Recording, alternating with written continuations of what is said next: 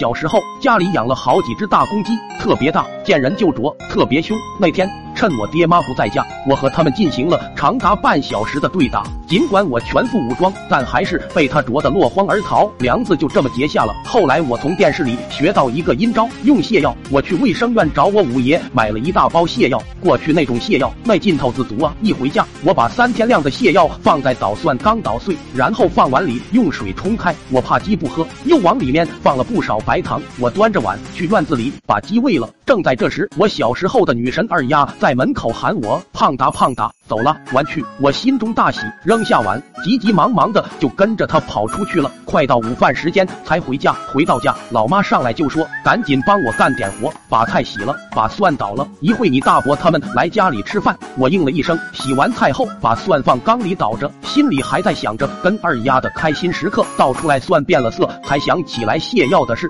想倒掉又怕挨骂，我干脆往里面加了点酱油。嗯，颜色这么灰不溜秋的，应该没事了。席间。我爹和他们哥四个推杯换盏，不亦乐乎。蒜汁吃的一点都没剩。哥几个酒足饭饱后，老爹大手一挥，走，泡个澡去。几个人进了澡堂子，醉醺醺的脱衣卸裤，池子水呼呼冒着热气。我爹他们几个坐在里面，脸色微红，一脸的享受。我试完水，太热下不去，就在池子边上蹲着。我爹和哥几个有一句没一句的聊着天。突然，我爹眉头一皱，眼睛猛然睁开，然后我就看我爹泡在水里的屁股底下，一股黄色的水柱咻一下喷了出去。我不可思议的看着我爹，我爹竟然在水池里拉稀了。我爹牙咬着嘴唇，环视四周，发现哥几个都泡在水里毫无知觉。他双手扒着水池边，身体绷直，强忍着慢慢的站起来，想出来。三叔听见水声，迷茫的睁开眼，看我爹光个大腚，对我爹说：“干嘛去啊？泡会啊？”我爹沉默着，结果刚要猫腰出来，尼玛！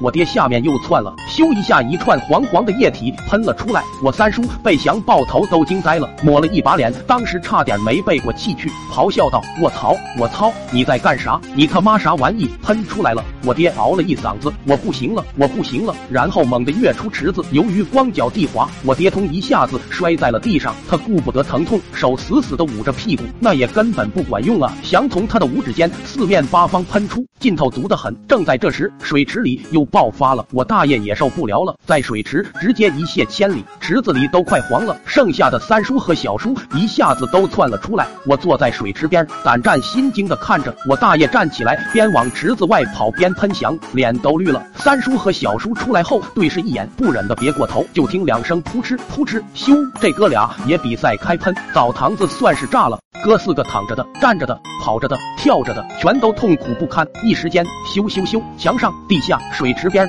门上，黄翔到处都是，真真切切的飞翔。里面的骚乱终于惊到了外面，看澡堂子的大爷还以为里面在打闹呢。开门一看，直接石化。要说我爹那会是真男人，劲头太足了。他趴在地上怒吼道：“都他妈给我闪开！”然后在大爷的惊恐的目光中，我爹一股翔直接喷到了天花板上，那可是三米之高啊！大爷猛地把。门门关上，在门外都快哭了。我能感受到我爹刚才那一幕给他带来了多么大的震撼。大爷哆嗦着说：“里面的哥几个，我星星星，你们这是比赛拉稀吗？那天已然记录史册，成为我们村头条新闻。茶余饭后都在言论这哥四个在澡堂子的壮举。过后各类版本层出不穷，怎么说的都有。还有说我爹他们几个正在澡堂子练习一种邪功。时隔多年，我也不会忘记他们几个在澡堂子里拉虚脱的场景。还有别人扶我爹。”时，我爹虚弱的说：“别特么碰我，我还要拉。”其实我并没错，错就错在五爷给我的药性太足。所谓因果循环，报应不爽。时隔三天，我就落入法网。回想当年，